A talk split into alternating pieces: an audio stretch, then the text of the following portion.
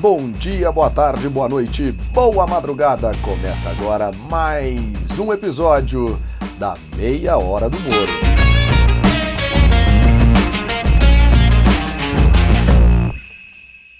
Começando mais uma meia hora do Moro para você, nosso 11 episódio desta segunda temporada, e nele eu trago mais uma amiga querida, grande pesquisadora, Maria Luísa Gato. Ela, o currículo dela eu falo durante a entrevista, mas ela hoje é professora da Universidade de Londres e tem um trabalho muito legal com, com gênero e representação feminina nos parlamentos, especialmente na América Latina. Nosso papo ficou bem interessante. É, de antemão também, agora já no começo desse episódio, quero pedir desculpas para vocês que esperaram nossa meia hora do Moro na quarta-feira. É, um beijo para a tia Sônia, mãe do nosso chefe na Toscana, que estava esperando o podcast na quarta-feira mas agora em função aí do andamento da pandemia, a Meia Hora do Moro em parceria com a Directa Consultoria fez aqueles nove episódios especiais Covid-19, mas agora vai partir para outros ares, então nossa Meia Hora do Moro volta para a tradicional sexta-feira, assim como foi na primeira temporada, então as sextas-feiras, se tudo correr bem, pela manhã, é, a meia hora do Moro estará disponível no seu tocador favorito de podcasts pode ser o Spotify, o Apple Podcasts, o Google Podcasts, o Deezer, enfim, todos os tocadores, é, os mais conhecidos aí, então você pode escutar a meia hora do Moro. É, e aproveitar o seu dia, aproveitar meia horinha do seu dia lavando louça, fazendo aquela academia em casa, se puder, ou indo de carro para o trabalho, desde que com bastante álcool gel e ou álcool 70%. Aliás, acabei de acompanhar uma matéria na televisão aqui. Cuidado com o álcool 70%, pelo amor de Deus, porque muitas vezes ele pode pegar fogo sem a gente ver. Álcool 70% estava inclusive proibido de venda até a pandemia. Então, pelo amor de Deus, gente, quando for acender a churrasqueira, quando puder, é, toma cuidado com esse álcool 70%, que ele é bicho feio, viu, pessoal? Além disso, hoje na meia hora do Moro, lembrando sempre que é um oferecimento de Directa Consultoria, no consultoriadirecta.com.br você pode encontrar tudo sobre a sua consultoria para relações institucionais, relações governamentais e questões relacionadas a políticas públicas em geral. Um oferecimento também de Travessia Estratégia, sua pesquisa qualitativa, quantitativa, disponível lá com o Bruno Soleri, o pessoal da Travessia. Também em São Paulo, se você quiser comer uma delícia de um restaurante é, todo natureba, é o Fresh Co, que fica ali na Vila Olímpia, está atendendo, já, já abriu de novo, hein? Nosso amigo Gustavo já abriu de novo, então você pode comer lá com todos os cuidados, todas as todas as situações né, decorrentes aí da pandemia, mas também pode pedir no iFood é, ou ainda no freshandco.com.br. O Creative Space Coworking do meu outro amigo Gustavo também está aberto, também é um oferecimento aqui da nossa da nossa da nossa meia hora do Moro. Está aberto lá na região da Pamplona e é claro, se você precisa lavar sua roupa em São Paulo, donamada.com.br. Já estamos com muitas delongas neste início do 11 episódio da Meia Hora do Moro, então não vamos demorar mais, já vamos partir direto para os nossos quadros tradicionais. Começando hoje com o nosso chefe na Toscana. Alô, chefe na Toscana, um grande abraço para ele, que no último vídeo, o Pene Alarrabiata, conseguiu mandar um salve para este locutor João Moro que vos fala. Então vamos com o nosso chefe na Toscana. Hoje ele traz um prato interessantíssimo, que é uma massa sem massa. Como assim, né? É o Nude, que também está no canal dele lá no YouTube. O Nude é meio que um ravioli sem massa e ele conta a história, como sempre, com muita brilhantia aqui na meia hora do Moro. Depois disso, já, já seguimos, até deu uma enrolada aqui para o Radar do Esporte, para a entrevista com a Malu. No meio dela teremos o nosso Momento Viajaria e para fechar o nosso podcast, o Minuto do Moro Bueno. Gente, Estamos trabalhando nessa pandemia, novidades vem por aí em breve. Eu sempre falo isso, adoro falar isso, mas é verdade, as novidades estão chegando. Muito obrigado a todos que me ajudam diariamente a planejar, editar, pensar, roteirizar esta meia hora do Moro. Mas vamos lá, com o nosso chefe na Toscana, youtube.com/barra chefe na Toscana ou no Instagram, arroba chefe na Toscana, contando a história deste prato interessantíssimo, o Nhude. Olá, João. Olá, amigos ouvintes da Meia Hora do Moro. mais uma semana e trouxemos mais uma curiosidade gastronômica. Mas antes, João, se você me permite, eu queria aqui dar a informação que lançamos o nosso primeiro e-book e ele está disponível gratuitamente lá no chefnatoscana.com.br. Então acessem e garantam o seu e-book grátis. E começando então com a nossa curiosidade, esta semana que falaremos de um famoso prato toscano, o gnudi, nascido e criado na região da Marema, que engloba Grosseto e Siena. E este prato nasce do tradicional ravioli de espinafre e ricota, porém numa versão sem massa, que gnudi em toscano quer dizer nus, ou seja, são raviolis nus feitos à base de ricota e espinafre. Imagine que você está comendo um ravioli, porém sem a massa, sem o, o seu invólucro e só apenas o recheio. Em outras regiões, este prato é considerado não um ravioli, mas sim um tipo de nhoque de ricota e espinafre, sendo chamado de malfatti, de mal feitos, pela sua população local. E se você ficou curioso para saber como é o Inhude, dá um pulo lá no nosso canal no YouTube, no Chefe na Toscana. Temos já a receita do Inhude. E no Instagram também siga-nos no arroba Chefe na Toscana. Eu fico por aqui, João, aquele abraço e arrivederci a tutti. Radar do Esporte. Radar do Esporte.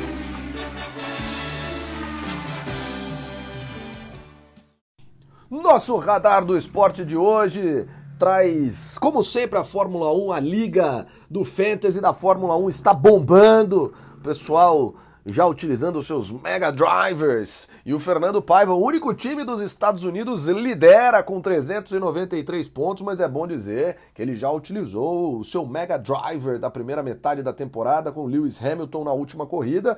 Então vamos ver o que acontece agora na Hungria. A Fórmula 1 chega à Hungria desde 1986 com vitória do Nelson Pequeno, uma das mais épicas ultrapassagens de todos os tempos sobre Ayrton Senna na curva 1.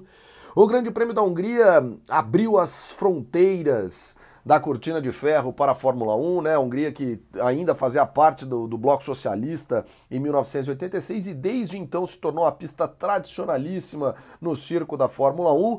É bem verdade agora que nesses tempos de pandemia encontraram inclusive três pessoas, acharam três casos positivos lá nos 5 mil é, da Fórmula 1. Vamos ver o que acontece, vamos ver se está tudo bem, mas todos os protocolos se seguem. Semana passada, inclusive, no Grande Prêmio da Estíria, que também foi lá na, na pista da Áustria, o, o, o pódio foi, a, toda a celebração, a entrega dos troféus foi feita com robozinhos, né? Uma coisa muito interessante. Bom, então tem Fórmula 1 esse final de semana, né? Corrida Mercedes favoritíssima e os treinos livres já mostraram a que veio a nossa Racing Point, que é a Mercedes de 2019 pintada de rosa, como todo mundo já sabe. Então, dica aí para você lá no Fantasy, aposte na Racing Point, aposte no Sérgio Pérez, aposte no Lance Stroll, que acho que vai dar resultado. Bom, além disso, o Campeonato Carioca encontrou o seu campeão, o Flamengo venceu o Campeonato Carioca nessa pataquada aí de direitos de transmissão, nessa pataquada de querer voltar rápido o campeonato, é um negócio inacreditável. De qualquer forma, serviu para a gente ouvir a grande voz de Tel José, que quarta-feira transmitiu o jogo pelo SBT, é, inclusive bateu o Jornal Nacional da, da TV Globo em algumas, em algumas cidades, então realmente foi, foi bem legal, e agora Jorge Jesus vai embora, vamos ver se o Flamengo se mantém. E para finalizar nossa coluna semanal aqui de esportes, eu tenho que fazer uma errata, né? Nosso Miguel Carvalho, personagem do podcast há duas semanas, ele falou que o Botafogo teve 11 titulares entre, entre os três títulos mundiais do Brasil, 58, 62 e 70. Mas logo depois que eu publiquei, ele me ligou desesperado, falou: João, nessas épocas de fake news, precisamos corrigir isso daí. Ele só faltou ele mandar um tal no final, porque o isso daí ele falou. E na verdade o Botafogo teve nove titulares entre os títulos mundiais de 58, 62 e 70, com mais outros dois jogadores muito importantes, especialmente no título de 70, que foram Paulo César Caju e o Roberto. Mas os nove titulares foram, e aí na ordem, Garrincha em, 68, 60, em 58, 62, o Didi em 58 62, o Newton Santos em 58 62, o Zagallo em 58, o Amarildo em 62 e Jairzinho, o furacão da Copa em 1970, marcando gols em todas as partidas, em todos os seis jogos do Brasil na campanha do México. Também foi titular, também jogava no Botafogo. Então fica aí a nossa errata pro Miguel. Um grande abraço pro Miguel. Um grande abraço pro pessoal lá do, do, do, nosso grupo. Eu vou ter que falar um mini palavrão aqui, o grupo lá, o Caga Regra. Grande abraço para todos. Tivemos uma discussão ampla, geral e irrestrita sobre, sobre qual time era melhor, 58 e 70. Aliás, quem quiser mandar a sua opinião, a gente deixa aí de tema para a próxima semana no Radar do Esporte. Sei que o pessoal lá do Movimento Verde e Amarelo gosta muito do time de 70, mas eu tenho argumentos aí bem fortes para dizer que 58 foi melhor. É isso, pessoal. Ufa, fiquei até sem ar. Nosso radar do esporte vai ficando por aqui. E semana que vem tem mais.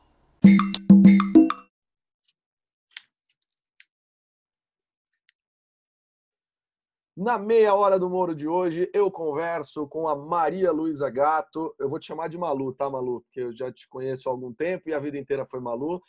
Ela é professora de política da América Latina no Instituto das Américas na University College London e ela é Global Fellow no Brazil Institute, no Woodrow Wilson Center for International Scholars. E se eu continuar o currículo dela até o final, a gente vai demorar meia hora inteira falando só do currículo dela, mas eu tenho que dizer que ela tem o doutorado pela Universidade de Oxford, um mestrado pelo Corpus Christi College em Oxford também, e ela é formada na Universidade de Colômbia. Malu, muitíssimo obrigado pelo papo aqui na Meia Hora do Moro. Obrigada a você. Ótima oportunidade também para a gente colocar a conversa em dia. É verdade. A gente estava até conversando fora do ar fazia um tempinho que a gente não se falava, né, Malu? Precisávamos realmente pôr o papo em dia. Bom, acho que a, a, o nosso assunto, nosso grande assunto aqui hoje é um pouco relacionado à sua pesquisa mesmo, né, Malu, cientista política, e, e fala, e, e, estudou e estuda bastante é, a representação feminina e, e nos poderes, né, em parlamentos, enfim. Então eu queria que você contasse um pouquinho para a gente como é que é essa como é que é essa dinâmica e como é que como é que os países têm feito para melhorar e aí já fazer um comentário aqui para as nossas políticas brasileiras relacionadas a isso, a representação feminina, cotas para candidaturas, a questão de, de orçamento para candidaturas femininas, contar um pouquinho da sua pesquisa e da situação brasileira. Ah, a pergunta enorme essa. Enorme, enorme. É o papo, é meia hora do humor, é assim que vai. Tá, eu vou começar falando sobre, enfim, a é, subrepresentação feminina, ela foi, enfim, é fato meio que constatado no mundo inteiro, né? E a partir do momento que esse fato é constatado, é, principalmente a partir da década de 70, é, os países começam a conversar sobre a subrepresentação e a tentar criar meios para é, lidar com essa subrepresentação e, e, impulsionar as candidaturas femininas pelo mundo. É, os países da Escandinávia começam, é, lideram essas iniciativas, instituindo políticas de cotas a nível dos partidos mesmo, ou seja, os partidos começam a criar políticas de cotas internas para tentar impulsionar as candidaturas de mulheres nos seus respectivos partidos. Daí, as organizações internacionais começam a falar sobre a possível adoção dessas cotas a nível nacional mesmo, né? Ou seja, se ao invés dos partidos terem que tomar iniciativas, será que seria possível instituir regras a níveis nacionais para que todos os partidos tivessem que nomear uma certa porcentagem de mulheres? É, candidatas. E aí, em 1991, a Argentina se torna o primeiro país do mundo a adotar uma cota de 30% de candidaturas femininas. E a partir dessa data, todos os partidos que vão apresentar listas de candidatos têm que ter pelo menos 30% de candidatas mulheres. Em 1995, o Brasil adota uma cota similar é, para as municipais, de 96, e depois, em 97, adota essa lei para as eleições é, gerais, né, de 1998. E desde então o Brasil tem uma lei de cotas, Uhum. É, mas a gente, enfim, continua com uma baixíssima representação feminina no país. É, no ano, enfim, nas últimas eleições de 2018, houve um aumento de 10% para 15% dos assentos na Câmara de Deputados agora são ocupados por mulheres, mas esse daí foi o maior aumento, digamos, o maior pulo uhum. desde as cotas, né? E... É, então, Malu, assim, é uma questão histórica, né? O voto feminino no Brasil, em outros lugares, já foi muito mais tarde, né? Então, assim, se as mulheres não podiam nem votar, que dirá serem eleitas, né? Acho que é, é uma busca incessante, porque é isso: 15% do parlamento no Brasil é composto por mulheres, mas mais da metade da população é composta por mulheres, né? A verdade é essa. Então, a gente tem que sempre buscar isso.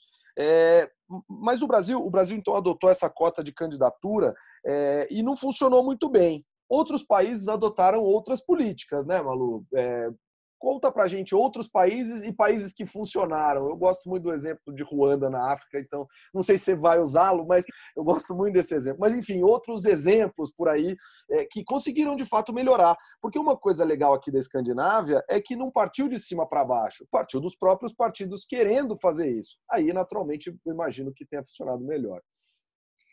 Sim, é, na verdade, vou trazer os exemplos mais da América Latina, porque eu acho que o, os contextos são mais parecidos e também são, claro. enfim, os casos eu estudo mais. É, mas eu, eu nem diria que são políticas diferentes, porque todas elas são o que a gente chama de políticas de cotas mesmo, uhum. mas elas têm desenhos muito diferentes. E aí traz toda a discussão sobre a importância do desenho de políticas públicas para que essas políticas públicas não só sejam implementadas com sucesso, mas que elas tenham resultados, né? Perfeito. Então, é, o que a gente vê no contexto da América Latina é que as cotas iniciais elas tinham loopholes, né? Elas tinham meio que falhas que fizeram, enfim, acabaram deixando com que os partidos não cumprissem com a regra que estava ali estabelecida no papel. Então, vou te dar um exemplo. É, Costa Rica, por exemplo, é, tem um sistema eleitoral de listas fechadas. O que, é que isso significa? Que é, os partidos apresentam lista de candidatos e que essas listas elas são ordenadas. Então, se você, você vota para o partido, Sim. e aí, dependendo da quantidade de votos que cada partido recebe, é, enfim, o partido ganha, digamos, dois assentos, três assentos, e aí os, os primeiros três colocados vão ser eleitos. Então, a ordem, né, dos candidatos é super importante para quem que vai, de Perfeito. fato, ocupar esses assentos. A lei, quando ela foi, quando ela foi é, adotada na Costa Rica, a lei de cotas, ela era uma lei de 30% de assentos, desculpa, de 40% de assentos, é, e ela não estabelecia a ordem. Né? Ela não dizia nada sobre a ordem. Então, todos os partidos simplesmente colocavam as mulheres lá no, lá no final da lista. As mulheres nunca eram eleitas, mas eles estavam ali cumprindo com as regras.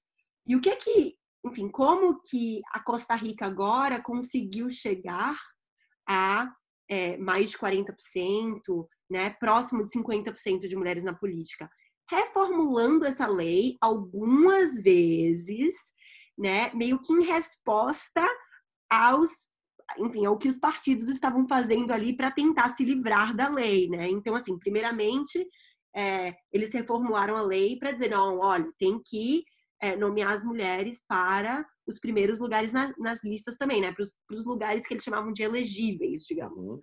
É, aí depois os partidos começaram a colocar as mulheres nos lugares elegíveis, mas nas, enfim, nos estados, digamos, que eles tinham menos chances. Entendi. Aí eles falaram, não, tem que ter, tem que ser uma questão agora vertical, mas também horizontal. A gente também tem que levar em consideração a representação, né, entre os estados. No caso brasileiro, os partidos começaram a, primeiro, não, não cumprir com a lei de cotas, porque não existia nenhum tipo de punição. Então, os partidos liam aquilo dali como uma recomendação. Certo. Né? E aí, segundo, os que cumpriam com, as leis de com a lei de cotas cumpriam com a nomeação de laranjas. Então, em 2018 teve enfim, um escândalo grande sobre as candidaturas laranjas por conta do, do fundo da reserva do financiamento de campanha para as mulheres, e a gente pode falar sobre isso daqui a pouco, mas na verdade as candidaturas laranjas de mulheres, elas vêm desde lá de, 2000, de, de 1999, que é o quê? que eram os partidos nomeando mulheres como candidatas, mas essas eram mulheres que nunca nem faziam campanha, né? Então a campanha delas de fato não existia, a candidatura delas era algo assim somente simbólico para dizer ali que o partido estava cumprindo com as cotas, né? Mas, enfim, é só para dizer que o desenho da legislação é de fato importante para mudanças reais. É, e, também é importante a forma com que, os, com que os parlamentares, né, com que a eleição, na verdade, é realizada. Se a gente pegar como exemplo os Estados Unidos, que é uma eleição distrital, meio que não não, até dá para pensar alguma coisa, mas no final das contas você não tem como fazer uma imposição dessa forma, a menos que você reformule toda a eleição dos Estados Unidos, ou mesmo no Reino Unido, onde, onde você vive, a menos que você reformule tudo, não tem como colocar, ah, não, vamos colocar as candidatas mulheres. É isso, a pessoa pode colocar só onde vai perder, ou só ou onde tem certeza que vai ganhar, não importa o que for, para enfim, para eventualmente fazer algo, alguma coisa nessa linha. Mas eu gostei da ideia do, do, do, loophole, porque o Brasil tinha isso, né? Então você ia lá, colocava a candidata laranja, e na verdade, a partir do momento que você obriga a fazer uma parte do financiamento para as candidatas mulheres, você está tentando cobrir isso. Mas, no final das contas, a eleição de 2018 mesmo achou outros buracos que foi o fato de, de você, pô, aqui no Distrito Federal mesmo, teve candidato a deputada distrital que teve, recebeu 500 mil reais e foi, e recebeu 500 votos, assim, é, é realmente é algo é, é inacreditável se a gente pensar friamente nesse aspecto. Bom, e, e, Malu, agora falando um pouco do Brasil, você vê, você enxerga é, formatos aí para a gente aperfeiçoar essa lei de modo a conseguir maior representação feminina no parlamento que que eu acho que não é algo que seja é, simplesmente desejável, é algo necessário mesmo para uma representação efetiva da população. Sim, com certeza. É, essa questão toda da, da reserva dos 30% do, do fundo partidário, do fundo de campanha, né, uhum. para as mulheres, é, ela foi extremamente importante, apesar, de novo, da gente voltar para a história do desenho, né, e, os, e, o problema que o desenho da, de como a decisão foi tomada acabou gerando também loopholes. É, mas ela foi importante porque ela reconheceu que no contexto de, de, de, eleições de lista aberta, uma das coisas que faz a eleição, as candidaturas serem mais competitivas é recurso financeiro. Né? Ou seja, esses candidatos eles precisam é, se tornarem conhecidos pelo eleitor e o eleitor precisa é, conseguir distinguir entre esse candidato e outros candidatos. Então, é importantíssimo ter acesso a recursos financeiros para tornar uma candidatura competitiva. É, então, isso daí foi um, um, primeiro passo super importante. Mas é, essa decisão que foi tomada, na verdade, não, não foi uma decisão feita através do legislativo, né? Ela foi feita através do STJ e do é, STJ e do TSE. É, ela foi uma decisão que ela não especificou diversas coisas. Então, por uhum. exemplo, ela não especificou como que o dinheiro deveria ser distribuído. Ele poderia, por exemplo, ser concentrado na candidatura de uma pessoa, porque não existia nenhum tipo de especificação com relação a isso. Também não existiu especificação de que esses fundos eles deveriam ser reservados para as eleições proporcionais, que são aquelas que, que de fato a lei de cota se aplica. Então, esse fundo ele começou a ser utilizado também para as candidaturas de mulheres nas majoritárias né? E aí outra coisa, começou a questão de, ah, mas e se mulher tiver na suplência, pode? Então começou a explodir número de mulher na suplência. Ah, e se mulher for vice, pode? Aí começou a explodir, número, é, enfim, número de mulheres com, com, nas nomeações de vice.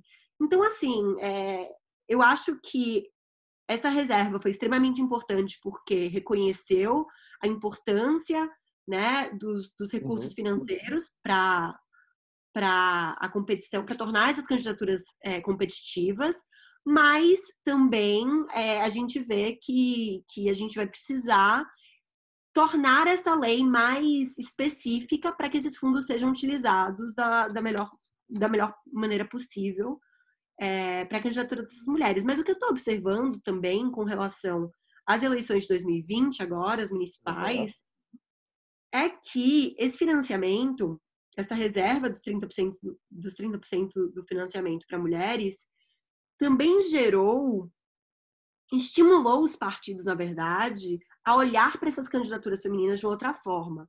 Óbvio que não são todos os partidos e a gente não está vendo isso aí de uma maneira homogênea. Mas é, a gente vê, inclusive eu fiz uma, uma pesquisa recente em parceria com o PROES Paraná, uhum. e eles estão levando super, super a sério essa reserva dos 30%. Né? Não é um partido de esquerda, então não é um dos partidos que a gente pensaria tradicionalmente, né? Que vão é, estar ali atrás das, das candidaturas femininas, estão é, enfim, envolvidos com movimentos feministas, movimentos uhum. de mulheres, enfim, e que por isso estão fazendo isso. E a gente vê que eles estão, de fato, focando e levando a sério, treinando essas candidatas para que essas sejam candidaturas mais viáveis. Vamos ver o que, que acontece. É, é, eu até queria ponderar isso, Malu, porque é, sua pesquisa em relação às eleições de 2018 é, levou a alguns resultados que poderiam ser um tanto é, surpreendentes, né? Que não são apenas partidos que, que, cujos candidatos são super machistas, aquela coisa toda que simplesmente ignora as mulheres. Mesmo os partidos ditos de esquerda têm uma candidatura é, é, irrelevante, vamos dizer assim, razoavelmente grande, né? O próprio sua pesquisa mesmo fala do Partido dos Trabalhadores, que teve um número significativo de candidatas sem expressão, chegando até 11%, enfim. Então, não é exatamente um, um, uma coisa restrita a esses partidos mais. É, que tendem a se preocupar menos com o movimento feminista, com as mulheres em geral, né? É, Malu, eu vou, eu vou aqui rapidinho para o nosso momento viajaria e daqui a pouco a gente volta. Começa agora o nosso Momento Viajaria aquele momento para viajar sem sair do seu podcast. Momento Viajaria de hoje a gente traz a capital do Reino Unido, a sede da monarquia britânica do Commonwealth, a cidade de Londres. Londres, que é uma das capitais do mundo, a verdade é essa, tanto que o fuso horário zero é o meridiano de Greenwich, e Greenwich é um dos, um dos arrebaldes, um dos uma das regiões de Londres, inclusive o Observatório de Greenwich, é um excelente passeio a se fazer na cidade de Londres. Não é das coisas tão tradicionais a se visitar, né? Parlamento, London Eye, a Abadia de Westminster, Trafalgar Square, a gente vai nomear Piccadilly Circus, a gente vai nomear aqui inúmeros é, inúmeros pontos turísticos, mas é algo, é um lugar que vale muito a pena a visita. Eu tive lá na minha última vez em Londres em 2015 e realmente é muito, é muito interessante você colocar um pé de cada lado do mundo, um pé em cada hemisfério, um pé no hemisfério ocidental, outro no hemisfério oriental. Mas a cidade de Londres, acho que o legal de falar e a gente vai ter um papo no próximo podcast do Viajaria muito legal com, com o Diego com o Diego Scardoni, que é um amigo querido da época é, lá de, que eu estudei em Oxford. E, e, é muito, muito bacana porque a cidade de Londres é uma cidade que você pode passar é, duas, duas noites, que você vai ver pouquíssimo, mas vai se divertir, vai ver bastante coisa. Ou você pode passar um mês e todo dia você vai ter uma coisa nova para ver, uma coisa nova para fazer. Londres é realmente uma cidade que funciona muito bem, tem um transporte público legal, metrô, ônibus, trem, VLT, aquela coisa toda, seis aeroportos servindo a cidade. Então Londres é realmente um lugar muito bacana, te permite ser base para diversos destinos europeus e diversos destinos, é claro, no Reino Unido. Então nada como visitar Londres, ficar lá seis, uma semana em Londres e fazer um bate-volta em Oxford, fazer um bate-volta em Bath, ou eventualmente até é, fazer um, um passeio para a praia. Enfim, Londres é realmente um lugar muito especial, um lugar que, tá, que mora no meu coração. E claro, Maria Luísa morou lá, inclusive, nada mais justo, é, mora lá hoje, né? Nada mais justo que trazer Londres hoje no nosso Momento Viajaria. E também, bom lembrar, que foi um pedido dos nossos ouvintes, a cidade de Londres. É, então, tá, falaremos sobre Londres no nosso próximo podcast do Viajaria. De volta aqui com a nossa Maria Luísa Gato. Malu, no nosso Momento Viajaria, a gente falou até aqui de de Londres, que é a cidade que você vive, inclusive, é, falaremos sobre ela no próximo podcast de viagens. E, e bom, e, e, aí a gente falou um pouco de representação feminina na América Latina, mas fora a Escandinávia, temos outros exemplos bons aí ao longo do mundo para a gente se espelhar em legislação? É, vários exemplos, na verdade. Eu, eu assim, como eu falei, eu acho super importante olhar para a América Latina, porque o país, uhum. o Brasil é junto ao Paraguai, o país que está na lanterna da América Latina em termos de representação das mulheres na política. Então, eu olharia para o México, para a Bolívia, para Costa Rica, né, para a Argentina. E esses são países, para o próprio Chile, que assim foi o último, é, o mais recente dos países da América Latina a adotar uma lei de cotas, mas para mulheres no legislativo, mas no entanto, a Michelle Bachelet já tinha instituído uma, enfim, lei de cotas meio que informal para nomeação dos seus ministros. Então, ela conseguiu ter um, um gabinete paritário em termos de homens e mulheres, né, enquanto, enquanto ela foi presidente. Então, eu acho isso super interessante, assim, de se pensar sobre representação feminina, não só nesses cargos ele, né, de eleição, uhum. É, mas também sobre os cargos de nomeação Entendi. e a subrepresentação das mulheres nesses cargos também, né? E quais são as, as políticas públicas, tanto as formais, mas também as dinâmicas informais que levam à subrepresentação das, das mulheres né, em todos os poderes, em todos os níveis. Na sua pesquisa, tem algum país, você já achou algum país que tenha cota, vamos dizer assim, é, para gabinetes, para governos do executivo? Hum, é, a Costa Rica, por exemplo, agora tem cotas para todos os níveis, inclusive uhum. para. Costa Rica tem dois vice-presidentes. Certo. E um dos vice-presidentes tem que ser uma mulher. Perfeito. É, e também se aplica aos executivos locais. Entendi. Então, os tickets, né, tem que ser pelo menos uma mulher e um homem. Então, se você vai ter, é, enfim, candidato primário e vice, aí uma das pessoas tem que ser uma mulher. Malu já está há bastante tempo na Inglaterra. Essa palavra ticket, ela quis dizer chapa, mas está tudo bem. É... Não tem problema, Malu. Segue o jogo aqui, tá tudo tranquilo. É... E, e, a gente tem que contar, eu acho que, é, infelizmente, a gente tem que contar um pouco com as leis em determinadas situações, porque nem todo governante, e aí eu tenho várias críticas, mas isso não é uma crítica, tá? Ao Justin Trudeau, primeiro-ministro do Canadá, que certa feita perguntado sobre por que o gabinete dele tinha tantas mulheres, e ele respondeu simplesmente porque estamos no século XXI. E a verdade é essa: estamos no século XXI.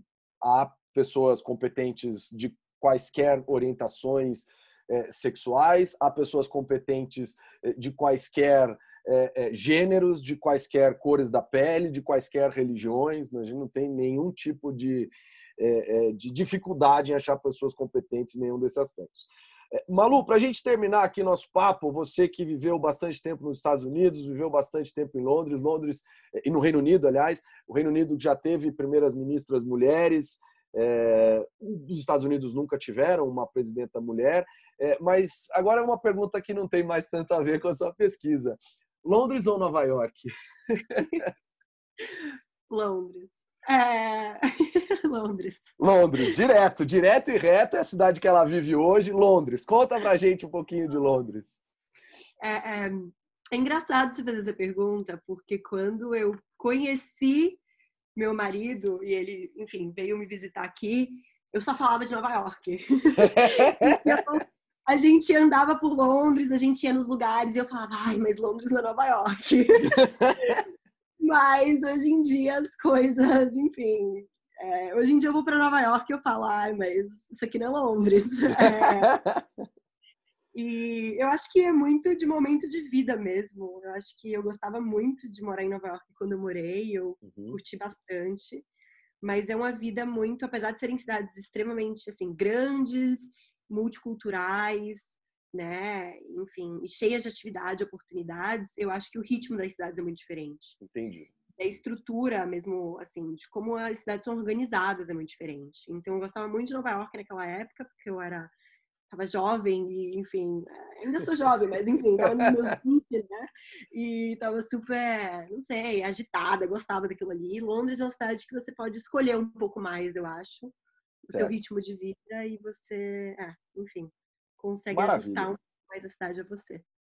Maravilha. Malu, Malu vai aparecer em breve aí nos nossos podcasts de viagem sobre o Carnaval de Salvador. Ela que é baiana, soteropolitana, sabe bastante do Carnaval de Salvador. Quando puder ter Carnaval, né? Porque a gente não sabe nem bem quando que vai poder ter Carnaval.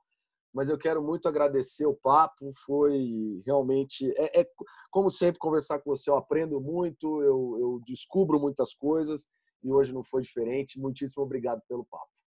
Muito obrigada a você, foi um prazer estar aqui.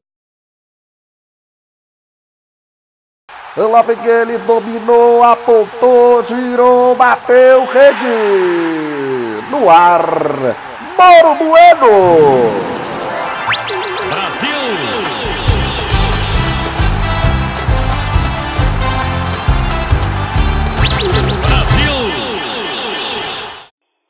Semana está calma em Brasília, está calma no Brasil, está calma na verdade, não está calma, né, pessoal? Cada dia mais pessoas, infelizmente, padecendo mal do coronavírus e o nosso presidente da República, Jair Bolsonaro, também continua isolado na sua casa. A verdade é que estamos construindo uma brigada animal contra o presidente. Já teve a Naja que libertou seus colegas, seus amigos, suas outras cobras Naja, inclusive um tubarão. Como assim um tubarão, pessoal? Da onde surgiu um tubarão em Brasília que fica a mais de mil quilômetros do mar, pessoal? A entrevista depois e o dono do tubarão, o possível dono, não, né? O, a pessoa que detinha a posse do tubarão ainda disse: Eu achei um ovo.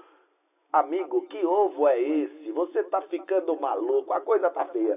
É, mas falando ainda da brigada animal, é a revolução dos bichos em Brasília. A Ima, a Ima estava com fome, foi ser alimentada pelo presidente da República, Jair Bolsonaro, e resolveu dar-lhe uma bicada. Uma bicada que muita gente ficou feliz com isso e muita gente ficou triste também. É. De todas as formas, será que a Ima bicou a cloroquina do presidente? Um grande abraço! Brasil!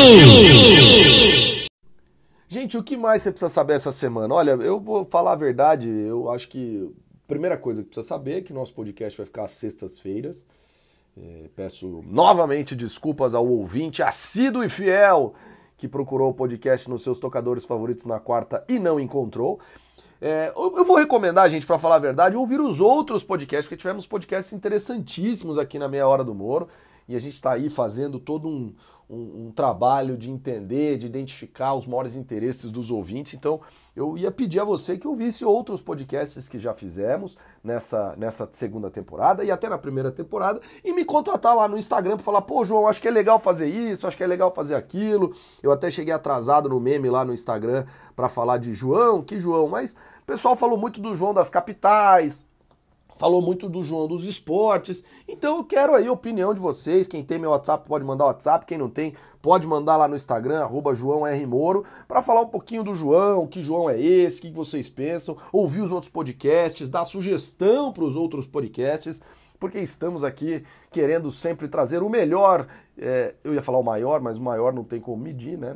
enfim, mas o melhor conteúdo possível para você nesses, nesses podcasts e quem sabe, né? Quem sabe nas outras mídias, né? Temos aí o TikTok rolando, já tô até vendo lá como é que funciona esse troço. Vamos ver se eu consigo fazer aquelas dancinhas, videozinhos é, do TikTok. Enfim, estamos trabalhando para trazer sempre mais conteúdo melhor e mais bacana para você. Então, fico no aguardo aí de você escutar os outros podcasts dessa temporada, da primeira temporada também.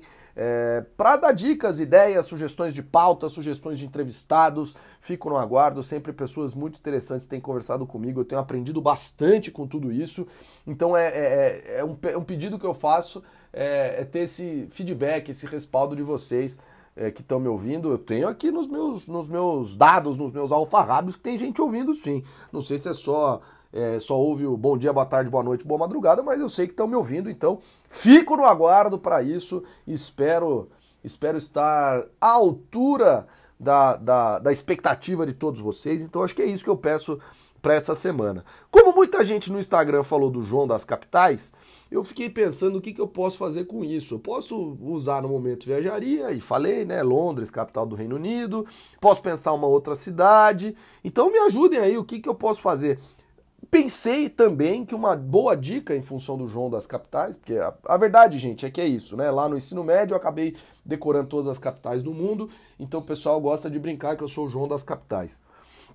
E aí nessa, nessa toada, isso é verdade, viu, gente? Tava até escrevi o roteiro aqui, não tinha tanto pensado nisso, mas olha, uma coisa que você pode fazer essa semana, ainda na pandemia tal, é fazer exercícios para a mente, né? Jogos, essa coisa toda. Então eu sugiro um site chamado Sporkle.com. Você tem pequenos quizzes, aquela coisa toda, que você vai respondendo, tem tempo, é bem legal, dá para matar o tempo bacana e dá para se divertir. Sporkle.com, S É, e aí lá você navega, tem cinema, geografia, esporte, tem tudo que você puder imaginar. Gente, vamos ficando por aqui hoje. O nosso o nosso nossas vinhetas são por Thiago Matos.